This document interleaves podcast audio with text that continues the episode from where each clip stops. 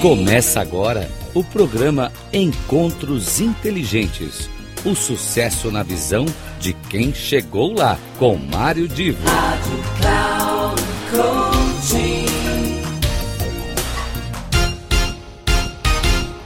Alô, alô, queridos amigos da Rádio Cloud Coaching, aqui é Mário Divo e estamos com mais um programa que é aquele momento do encontro inteligente quando as pessoas que vêm aqui, as pessoas que são convidadas para virem neste espaço, têm muita contribuição para vocês. Uh, na semana passada, nós tivemos um encontro entre duas mulheres fantásticas, a Carla e a Renata. Ambas são especialistas em assuntos ligados à diversidade, à inclusão, e elas estavam tratando muito de uma questão é, que faz sentido hoje nos nossos dias, no nosso dia, no nosso cotidiano, que é a, a inclusão principalmente de mulheres, cada vez mais mulheres presentes no ambiente social. Pois bem, é, como eu disse, a, aquela, aquele encontro das duas foi bastante longo e a gente teve a primeira parte apresentada na semana passada. Hoje nós vamos dar continuidade. No momento em que elas terminaram aquela primeira parte, elas estavam falando muito sobre a questão da conscientização da sociedade eh, para que a gente olhe o coletivo e não fique muito naquele processo egoísta de só defender os nossos interesses. Elas estavam tratando eh, desse tema, inclusive, com a perspectiva de que é importante que este sentimento de coletividade inclua também as empresas e não só a gente olhe para o outro apontando o que o outro tem que fazer, mas a gente não faz. Pois bem, dada essa dica de como foi o ponto final daquela apresentação, hoje nós vamos dar a continuidade e eu volto depois para as palavras finais. E a gente tem que partir. É, vou trazer aqui um exemplo muito bacana. Eu fiquei muito impactada ontem com o show do Coldplay, ainda não tinha ido, né? Todo mundo falava que era uma experiência e eu estava ali esperando o meu dia de, de ter essa experiência, né? E quando você fala de autorresponsabilização, é, ontem eu, eu, eu, vi bem assim o que quer dizer essa palavra, né? Porque assim é uma banda que é ativista social e a banda decidiu fazer isso. As outras bandas não estavam fazendo. Ele foi lá, né? É, não sei qual é o quanto o Chris, né, ele é o mentor de tudo isso, ou se é a banda, ou se é a produção, mas enfim. O fato é que eles hoje são ativistas e que eles puxaram é, um, um, uma consciência que nunca ninguém tinha tido até então, né? Então, por exemplo, você já chega né? Já, já é informado que as pulseiras que você ganha são recicladas, que elas vão ser recicladas, então eles pedem para devolver. E aí tem um ranking lá no palco, né? Qual o estado, a cidade que está que tá reciclando mais. Você tem é, usos de placa de geração de energia, você tem o piso né, cinético, então as pessoas vão pisando e vão gerando energia. A pista, a, a pista é, você vai gerando energia, você tem bicicleta. É, eles pensam é, muito essa questão do, do social, né? Então, por exemplo, eu vi uns coletes sendo distribuídos, eu queria saber o que era aquilo. Coletes sensoriais, né? Para quem tem problema auditivo, poder sentir a vibração da música e saber o que está acontecendo em termos de vibração e de ritmo, né? O próprio Chris está aprendendo Libras, então tem uma música que ele faz, ele, ele canta a música com sinais. Eles explicam que parte dos ingressos, né? Olha, parte do dinheiro desse show, né, dos ingressos, é, são destinados a algumas, alguns projetos né, que a gente apoia e que são fundamentais né, para essa questão do, do, do, bem viver, do meio ambiente. Então, tem projeto de reflorestamento, tem projeto de limpeza de oceano. Né? Então, assim, é, olha, a gente, vi, é, a gente viu quanto a gente impacta, né? Eles não, não afirmam que eles mitigam, né, que são zero, mas que eles fazem transporte sempre que possível, né, com combustível renovável, transporte dos equipamentos, da produção, da banda. Quer dizer, eles olharam, olha o que, que eu faço, dentro do que eu faço, dentro do, da minha atividade, é, o que, que eu posso fazer né, para contribuir, para tornar o mundo melhor. Né? Então, acho que é um pouco isso, né? Eu dentro aqui do meu mundinho, ou do meu mundão, né? No caso deles é um mundão, né? É, como é como é que eu posso trazer isso para o meu dia a dia? O outro trabalha com, com, com, não trabalha com música, mas trabalha com, outro, com outra atividade, quer dizer, como é que a gente pode fazer isso, né? É, e, e, tem tudo a ver então com o que você falou, né, da autorresponsabilização, que eles trouxeram isso pro pro métier deles, né, é, pro, pro negócio a nossa... A gente, é... Pra quem não sabe, a gente tem uma sintonia que é surreal. A gente nem combinou, as duas são de jeans. Não sempre, não. É, é uma coisa. Se tá de verde, está de Carro. verde, se tá de azul, está de azul, se tá de está de jeans, assim, é da mesma cor, sem, sem combinar. É tudo igual, gente. É tudo igual sem combinar. A Fernanda Zardo fez um, colocou um comentário aqui. Precisamos de pessoas cada vez mais conscientes dos seus sentimentos, comportamentos, potencial e impactos que geram em outras pessoas, nos ambientes profissionais e na sociedade é, é bem isso, né? E principalmente nós que somos mães, a Fernanda e eu temos também coincidências da vida, nossos filhos estudam no mesmo colégio, né? É, também temos um papel muito importante, né? De trazer. Eu fiquei muito feliz ontem no show, né? Porque eu fui com meu filho e aí fui, vim explicando para ele, né? Ah, o peso cinético acontece, mas como é que é a energia? Então, assim, achei muito bacana, porque trouxe uma discussão, a gente voltou com essa discussão, né? É, no caminho. Então, é muito legal que a gente também tem esse papel super importante. É, bom, como eu falei logo no início, né, a sustentabilidade é um substantivo feminino. E aí eu quero que você traga aqui a sua experiência, não só a sua experiência, né, mas você agora, recentemente, é, na, na, confecção aí do livro, né, você conversou com muitas é, líderes né, da pauta ESG. É, eu queria que você falasse um pouco sobre a liderança feminina e a pauta é, ESG. Tem tudo a ver, tem né? Tudo a ver. É uma coisa com... e, e tem a ver com cuidar, que a gente estava falando, tem, tem, a ver com, tem a ver com acolhimento, porque a gente tem, é, na essência, assim, a gente fala muito da questão da mulher que está batalhando, que está fazendo, que está acontecendo, que a gente tem outras batalhas, é, mas eu acho que a gente não pode tirar do nosso, do nosso, da nossa história, né, da, da nossa, de tudo que forjou a humanidade hoje a ser o que ela é, desse papel da mulher do, do cuidar, do acolhimento. Se a gente faz um, uma regressão ali na, na, no tempo das cavernas, era a mulher que tinha que ficar cuidando ali do lugar, da, da família, enquanto o homem ia se desbravar, ia caçar, ia trazer o alimento, não tinha plantação, não tinha supermercado para comprar. É, e aí, às vezes, ele saía, depois nem voltava, né? Podia ser comido por, um, por uma por um, por um animal é, acontecer alguma coisa, porque eles ficavam, eles ficavam dias e dias fora. Então, a mulher vem desse cuidar, desse acolhimento, a gente já está na vida boa. É uma vocação é, natural. E, assim, a gente, a gente, a gente tudo, tudo, que a gente exercita muito, a gente fica bom.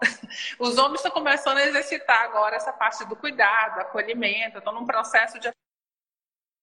É a prática, Aquela... né? A história dos 10 mil horas, né? Se você treinar alguma coisa 10 mil horas, você fica excelente, né? É os casos do Ayrton Senna, do Cristiano Ronaldo, de várias é, pessoas de excelência, vamos dizer assim, sobre alguma coisa. Se a gente ficar 10 horas fazendo live, a gente vai ser a maior expert do mundo em lives, assim. Então, ou, seja, a gente tem esse, esse histórico, né, na nossa vida. É, e, o, e, a, e, o, que, o mais o planeta está precisando, entendendo que a gente né, é transitório aqui nesse planeta, a gente, né, o planeta é muito mais tem um tempo de vida muito maior do que o, o ser humano na Terra mas a gente já, já chegou, se instalou, já, já, já fez muita coisa que, que acabou destruindo né, a, a, a questão da natureza, mas a gente tem que voltar e cuidar. E esse cuidar tem a ver com, com essas características femininas, que tem a ver com a temática sustentabilidade, porque é olhar para as pessoas, é olhar para o planeta, é olhar para a natureza e ter esse cuidado essa tomada de decisão mais cuidadosa, que todos têm responsabilidade, não é só a questão da mulher, mas a gente tem mais a ensinar nesse aspecto. Então, é super importante a gente saber que é, é um papel crucial, a gente precisa, é, o triple bottom line, né, quando, quando a gente vê na sua, na, essência, quando ele foi criado no conceito de John Elton, é, é, o econômico, social, ambiental. A gente passou por muito tempo olhando só a questão econômica, que ela é importante, porque senão ela não sustenta a vida moderna, mas a gente tem que cuidar da questão ambiental e cuidar das pessoas, que é o pilar social. E aí a gente tem muito a contribuir, principalmente as mulheres liderando áreas, liderando tomadas de decisão, é, empreendendo, sendo conselheiras de empresas, fazendo um trabalho é, muito mais é, de capilaridade aí no, no mercado de trabalho, é, trazendo esse, esse olhar do cuidado, é, que aí eu acho que tem tudo a ver com esse novo momento que a gente está precisando, que é, que é repensar o futuro de outra forma. O como fazer tem que ser diferente. E que seja cuidando, né? Que a gente está precisando aí é, garantir a sustentabilidade da, da sobrevivência, é, da humanidade e do planeta, porque se a gente destruir o planeta, o meio ambiente, a gente se vai se prejudicar, né? Sabemos disso. É, mas assim, o ser humano não vai deixar né? de existir como os dinossauros, e o planeta se regenera e vem outras coisas aí pela frente. Quando você fala dessa liderança feminina, eu penso muito também nessa capacidade que a mulher tem de escutar. Né? E hoje se fala muito sobre a escuta ativa, né? É, o homem ele é mais impositivo. Não sei se você concorda comigo, mas quando ele traz uma uma notícia, né, ele traz como mais como verdade, né? Já é uma coisa que está documentada. E a mulher, eu acho que ela tem essa amplitude de pensamento, ela escuta mais, né? Antes de tomar uh, uma decisão. Ela ampara mais, ela é mais resiliente, né? Então, combina bastante é. com essa agenda. É, é isso. E o cuidar é você escutar o outro pra, pra, para a necessidade dele, né? Para entender quais são as necessidades. Você só consegue identificar isso tendo uma observação uma aguçada, que é essa escuta limpa, assim, não, não elocubrar, achar que é A, B, tomar uma decisão e ver o resultado depois para corrigir. É ouvir antes, tomar o consciência. É um processo terapêutico, né? O terapeuta está lá, ele te ouve para ele poder te ajudar, né? É, ele não chega simplesmente é, toma a decisão. É, ele tem que ouvir. E aí tem essa questão é, importante que é, é, é a, a, escuta, mas é uma escuta. Se a gente, né, a gente que é profissional de comunicação sabe que a escuta ela é contaminada por pensamentos, por preconceitos, por é, é, suposições. A gente não, o ser humano de modo geral ele tem essa dificuldade de escuta.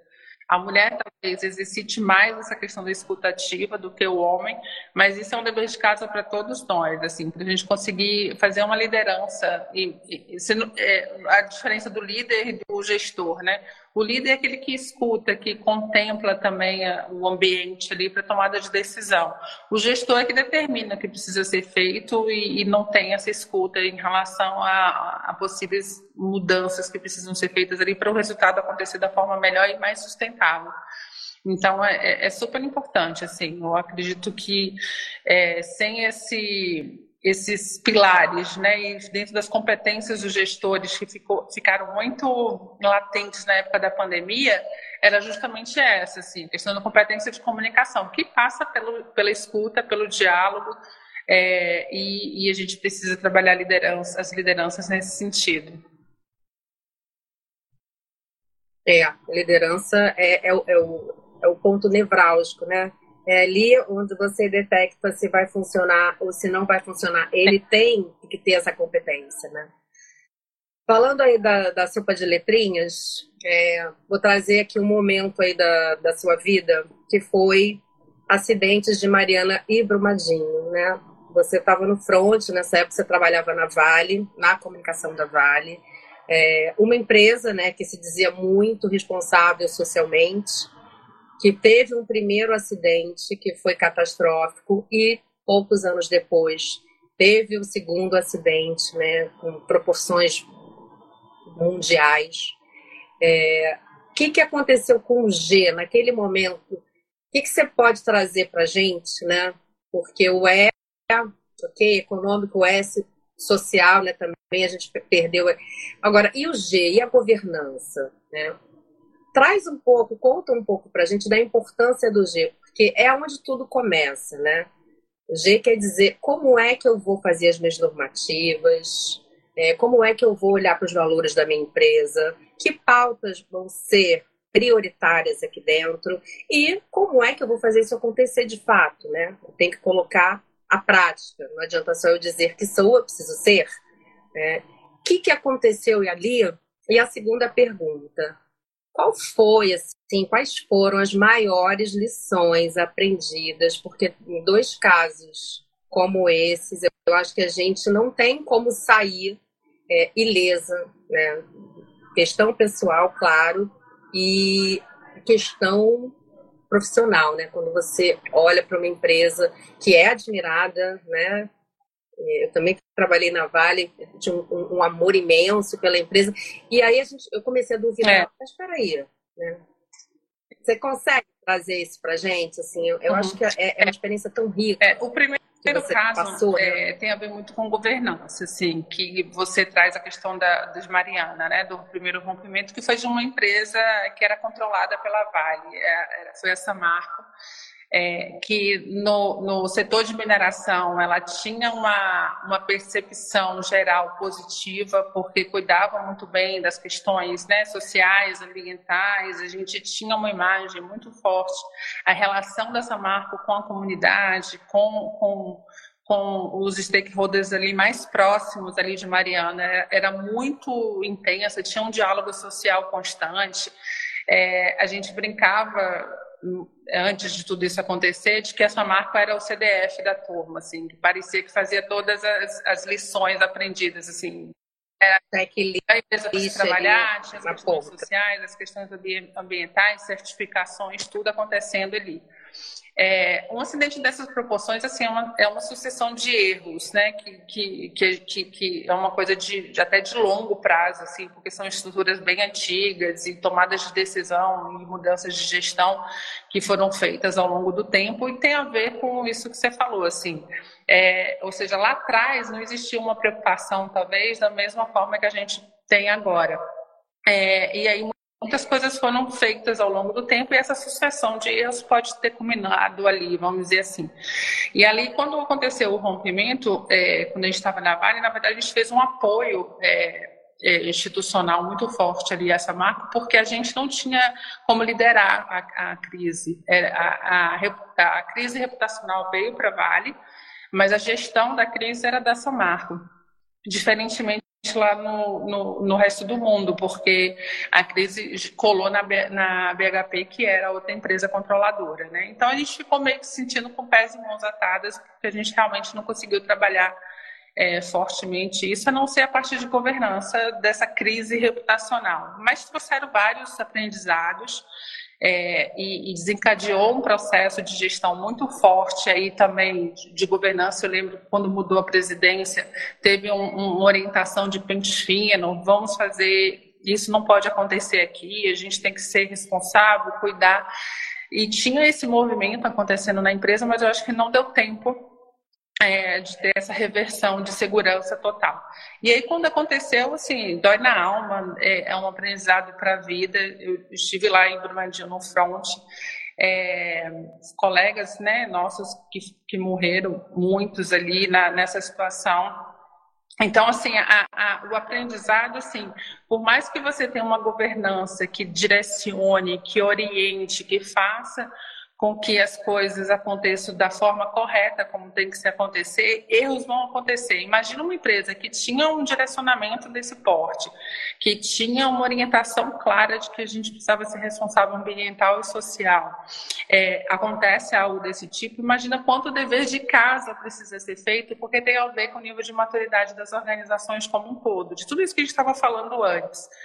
É, se, se, empresas com recursos, com governança, com, com atenção especial a esses temas, é, geram um tipo de, de proporção, porque as pessoas minimizam riscos. Ah, não, quantas vezes a gente fala, não, não vai acontecer, não, só até ali.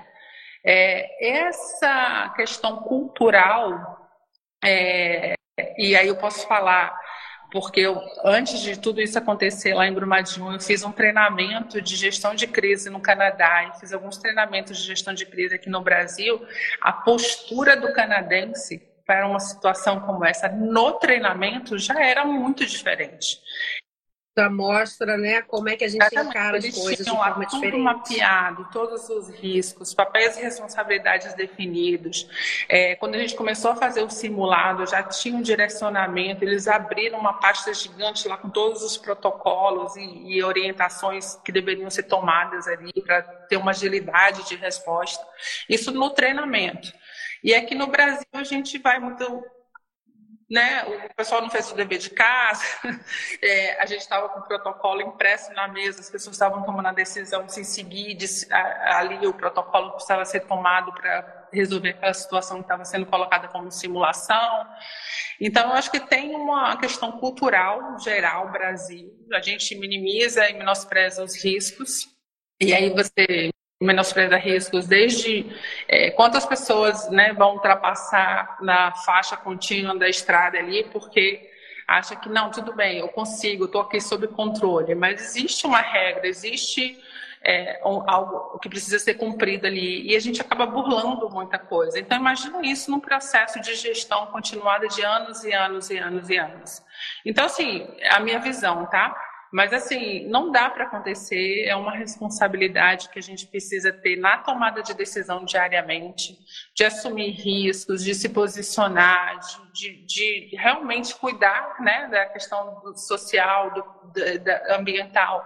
É, na, no dia a dia, na, em cada uma das relações, um analista, um técnico, um diretor, quem quer que seja, é, quando eu, as empresas pequenas a gente entende que é uma questão muito de sobrevivência, de pagar as contas, de pagar né, os seus funcionários, e às vezes não está prestando atenção nessas questões sociais e ambientais. É, aí você vai crescendo, se você não tem esse DNA muito bem pensado na sua empresa, você começa também a tomar decisões que vão culminar no, no, numa situação mais é, crítica lá na frente. Então, assim, os aprendizados que eu entendo que, que, que, que que serviram muito desse, de, de, de, ter participado desses dois episódios, é o quanto a gente precisa ser vigilante, disciplinado para tomada de decisão e não dar um jeitinho, não fazer um, um, um, uma avaliação equivocada. Um puxadinho, né? Um, contar com a sorte, com Santa Bárbara, né? Enfim, a gente tem que ser é, muito responsável, né? principalmente quando a gente está falando de vidas. A Fabiana Leite está fazendo uma pergunta aqui. Você não acha que o foco em redução de custos, sobretudo com fornecedores, prestadores de serviços, não são um grande risco para o negócio? Observo também equipes inexperientes, não estou conseguindo ler o resto. Equipes inexperientes, prazos de pagamentos. Imensos e demorados, que foi lá para frente depois. É, isso tem a ver com a tomada de decisão, quando você não avalia riscos, você não avalia. É, no caso, né, da, da, do, do, do, do, pelo menos do que eu vivenciei, não era questão de redução de custo, não era nada. É, é, assim, existia todo o plano de ação, todas as ações, todos os recursos necessários para fazer o que era certo. Talvez uma demora de decisão, o, o, é, é uma questão de minimização dos riscos. Não, não vou tomar a decisão agora porque não vai acontecer. Então, aí não toma decisão rápida para poder prevenir. É, são muitos fatores, né? De novo, é uma, são sucessão, uma, é uma sucessão de erros que, que vai culminar ali. Não é uma coisa que apertou o botão e aconteceu ali é, do dia para a noite, né? Então, por isso que tem que cuidar de todo o processo, de todo esse movimento do início ao fim, a liderança das empresas, olharem para os impactos. O que, que tem a ver, né? É, o impacto, o ser humano gera impacto, uma empresa gera impacto. Então, o que, que eu preciso fazer para minimizar esses impactos negativos e maximizar os impactos positivos? É isso que a gente fala sobre sustentabilidade na tomada de decisão da liderança. Então, eu tenho lucros, eu tenho lucros e lucros e lucros na minha empresa. Então, assim, como é que eu posso transformar isso no lucro admirado? Ou seja, de fazer o meu papel na sociedade, de avaliar os meus impactos negativos, minimizar, gerar algum tipo de é, benefício para os stakeholders que, que, que, interagem comigo e também, de alguma forma, fazem com que eu consiga ter esses lucros. É, eu ter, de fato, essa licença social para operar, para gerar os meus serviços, como você falou, do próprio show. Podia ser um show pelo show, mas pensar no impacto que um show gera de uma operação e minimizar isso, é uma tomada de decisão inteligente para esse novo mundo. Então é isso que a gente tem que caminhar. Feito. Fernanda está dizendo que nós somos treinados para olhar por silos, né? Então falta essa visão 360, né? A gente cuida do, desse pedacinho. Eu acho que é muito comum numa empresa, né? A gente vai, não, não, isso não é comigo não, né? Quer dizer, tudo é com você, né? Tudo, tudo passa por todo mundo, né? Mas é muito comum, né, é, acontecer isso. Não, essa parte não é comigo, isso eu não vejo. É, fala com a Fernanda, fala com a Carla, é, quando você pode contribuir também, né? Porque é, o processo ele, ele é transversal, né? Quando você fala de sustentabilidade, não é uma questão da área de sustentabilidade, da área de meio ambiente. Sustentabilidade é um valor da empresa. Né? Então você tem que estar apto para responder o que, que a minha empresa faz. Você tem que estar apto para saber e para se orgulhar, né? E para é, poder também ser uma voz, né? Uma voz da sua empresa quando você sai, quando você sai ali do escritório. Hoje, hoje em dia, quando você sai do home office, né? Mas enfim, quando você leva aquela discussão para uma outra esfera, né? Você poder contar essa história e poder mostrar que essa história é de verdade. É preciso que é muito ter isso, esse né? entendimento de uma vez por todas, assim, porque você pode até se livrar do problema ali na hora, mas ele vai voltar para você. O impacto ele gira, gira, gira. É, ele bate e volta. logo. Né? Minimiza logo. Carlos, que discussões você acha é, que a gente precisa enfatizar hoje nas empresas? Né? A gente tem visto muito é, o S né, do, do SG ganhando muita força. Né? A gente, depois do Black Lives Matter, a gente viu que a diversidade, a inclusão, a equidade ganharam assim uma, um protagonismo muito grande nas empresas, né? A questão de etnia, de cor, né? É, cultura trans, vagas afirmativas. Que que você acha? Que discussões você acha que as empresas precisam trabalhar mais? Primeiro mais é, é a essência, o conceito da importância disso para o próprio negócio, porque as tomadas de decisões têm a ver com isso, né? Se você pensa é, em toda essa, essa discussão como algo a cumprir, é, você não gera uma transformação. É, de novo, todos os exemplos que eu vivenciei, é, a diversidade ela traz inovação, ela traz um novo olhar, ela soluciona, ela impulsiona. Então a gente precisa entender que a diversidade ela faz a gente é, melhorar é, a partir do momento que a gente não cria barreiras, que a gente traz todo mundo. Eu lembro que você, é, a gente participou daquele evento de inclusão digital que a gente aprendeu, né? A, a, a inclusão não é você chamar para festa, é você chamar para dançar. É, e se adaptar a essa dança, porque às vezes o outro vai dançar de uma forma diferente mas você vai aprender também aquilo ali. Então, vai te enriquecer de alguma forma. Então, assim, essa discussão ela precisa ser contemplada é, num pilar de entendimento de que faz parte, é, quando a gente fala nas empresas, de uma tomada de decisão para é, ter uma conversa mais ampla sobre todas essas questões da sociedade, mas com o olhar de, de, de criar é, inovação, criar soluções nunca antes pensadas. A empresa pode ser até melhor a partir disso. É, e a gente vivencia isso a partir do momento que a gente consegue conviver, entender que, que, que, que, que faz parte. Assim, a tomada de decisão, vou ter vários olhares diferentes sobre vários aspectos que, pela minha bagagem, pelo meu repertório, ele é limitado. Eu não vou ter toda a dimensão para tomar uma decisão. E, e, de, de novo, quanto melhor a informação e mais qualificada a informação e mais informação vai ser melhor a minha tomada de decisão. Então, eu, eu tendo esse, essa bagagem de várias pessoas, com várias referências e com, com esse repertório gigante numa mesa para tomar a decisão, vai ser melhor. Então, é, entender isso faz parte de um movimento que eu acho que ainda está longe de é, estar sendo imposto, sendo defendido, mas não de fato assimilado como, como ganho, sabe? Eu vejo que você está falando muito nos comitês de diversidade, né? Que as empresas, é, acho que adotaram bem essa prática, foi uma, essa questão do lugar de fala, né? Foi uma, foi uma pauta que foi muito bem aceita e eu vejo muito essas discussões, né? Quando o comitê de diversidade traz algumas experiências, o que uma pessoa sentia, o que uma pessoa vivia, por exemplo, um cadeirante, a experiência de você. Como é que um cadeirante entra numa empresa, ah, não tem uma rampa, ninguém pensou nisso, quer dizer, você se colocar no lugar do outro. E aí você traz não só a inovação, mas você traz melhorias é, reais, né? Melhorias reais para a vida das pessoas. Já está terminando aqui, ai, foi tão bom, mas, enfim, não queria deixar de falar do, do livro, né? Então, vou mostrar aqui mais uma vez, Mulheres ESG que vai ser lançado na quarta-feira. Então, 31 mulheres, podem pular o meu capítulo, que tem 30 interessantes. capítulos mega interessantes também. O seu, o seu capítulo, eu acho que eu marquei. E eu nem, eu nem marquei aqui, ó. Peraí, tem que marcar. Tá aqui, ó. 14.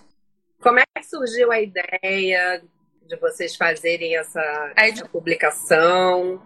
Como é que foi processo de criação? É, Conta pra gente antes da, é, da gente terminar já tá, a live. Já, já fazendo essa série Mulheres, justamente trazendo a pauta da, da liderança feminina, atuando em várias, várias frentes. Né? Tem mulheres no conselho, nas finanças, e, e aí o livro foi pensado Mulheres ESG e a Dani Verdugo, que foi é, a coordenadora é, de todo esse projeto ESG que buscou no mercado profissionais que já tinham tido essa trajetória de longa data e com sustentabilidade, porque o tema está muito em voga agora, todo mundo falando sobre essa temática, mas é, aqui vocês vão ver no, nos capítulos, assim, tem, é, é, é, é tem mulheres que estão trabalhando nisso há 20, 30, 40 anos, assim, é uma temática que, que, que, que é, é, longa, assim, é, e aí eu até falei no meu discurso lá no dia do, do lançamento, parecia ser uma jornada solitária, porque a gente fica defendendo nas empresas que é importante trabalhar diálogo social, que é importante é, bem, do eco chato, né, da ativista. E, assim, e é uma pauta que começa a ser discutida no Brasil a partir das leis ambientais que, que datam de, sei lá, década de 80. Né? Então, desde, de, desde a década de 80, você tem pessoas que vêm militando, que vêm experimentando é, muitas dores. Né? A gente vê que várias empresas têm muitos passivos ainda. Esse foi um caso, né, quando você falou da Vale. É, a Vale é uma empresa muito antiga que fazia é, tudo de um modus operandi que funcionava e que estava valendo ali, né? não só Vale, como tantas outras empresas. Né? É, até aquele momento da crise, até aquele momento, né? Estava é, tudo bem, estava tudo bem fazer daquela forma. É que hoje não funciona mais, não há mais espaço né? para que as coisas, é, para que as decisões não sejam tomadas tendo uma visão holística e muito mais responsável que um aprendizado grande é a gente tomar decisão considerando o risco, sem minimizar, sem considerar, é, porque o que a gente vê aqui né, nessa história dessas mulheres aqui, porque esse trabalho é feito há muitos anos, parecia ser uma jornada solitária, mas estava cada um no seu canto tentando emplacar essa questão. E, e, quando você de fato implementa um projeto com, com qualidade, com, com essa visão de cuidar do impacto social, do, do que é positivo, do que é negativo para poder atuar, os resultados eles acontecem. Você, você melhora diversos é, indicadores de resultados. A gente vai falar numa prática né, é, empresarial, mas você melhora a sua e no mundo, né? Vários, várias pessoas no mundo fazendo seus trabalhos, né? Era o o, como era, gente, me deu um branco agora do Verdade do Inconveniente, o Al Gore que estava lá, né, o Jacques Cousteau que já fazia seu trabalho, cada um estava fazendo. E hoje essa pauta é global, é mundial. Graças a Deus veio o Larry Fink e aí colocou aquele capitalismo consciente para a gente entender que não dá mais para esperar, né? As questões de, de, de, as questões climáticas também batendo a nossa porta, que a gente está vendo aí acontecer nessas cidades brasileiras e no mundo. Então, assim, não dá mais para adiar. É, várias pessoas tentaram avisar, né, alertar. E, ah, é, economiza recursos, economiza é, é, é, decisões no sentido de você é, otimizar e buscar melhores resultados e principalmente salva vidas, assim, acima de tudo. Então é importante a gente ter esse cuidado é, constante, é, não tem volta, daqui para frente a gente buscar melhor. Consciência tem volta, né? Uma vez que você toma consciência de alguma coisa, você não vai voltar atrás. Né? Uma vez que você é, sabe que aquela atitude, né, que aquilo que você está fazendo vai prejudicar a sua vida, a vida do seu filho, a vida da sua comunidade, você não tem por que continuar fazendo aquilo, né? Então, quando você toma consciência, é, é dali para frente. Vamos juntos. É isso? Então, vamos juntos. Carla, super obrigada. Adorei que a gente conseguiu fazer nossa live, que estava, sei lá, mais de um ano. Pra... Normalmente falava disso há mais de um ano. Mas foi na hora certa, na hora do lançamento do livro, no mês das mulheres, enfim, acho que deu tudo certo. E a gente estava aqui, ó, sincronidade total, sincronicidade total na nossa cor como sempre. Tá bom? Obrigada. Trabalho pelo Adorei. debate e por tudo que você tem feito aí com a diversa comunicação, porque a gente precisa continuar essa jornada aí, que ela é longa ainda. Obrigada por tudo. Pois bem, meus amigos, Renata Mondelo e a Carla deram, de Melo, elas deram um show, não é? Então, a próxima semana eu prometo mais um encontro inteligente aqui na Rádio Cloud Coaching. Eu sou Mário Divo, deixo um abraço e a expectativa de encontrar com vocês na semana que vem. Até lá.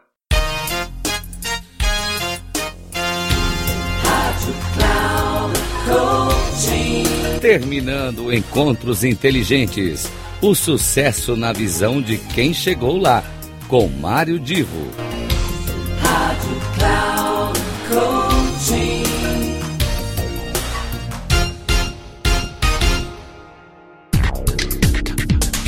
Não perca Encontros Inteligentes. O sucesso na visão de quem chegou lá. Com Mário Divo sempre às terças-feiras, às 8 da manhã, com reprise na quarta às 12 horas e na quinta às 16 horas, aqui na Rádio Cloud Coaching. Acesse o nosso site radio.cloudcoaching.com.br e baixe nosso aplicativo na Google Store.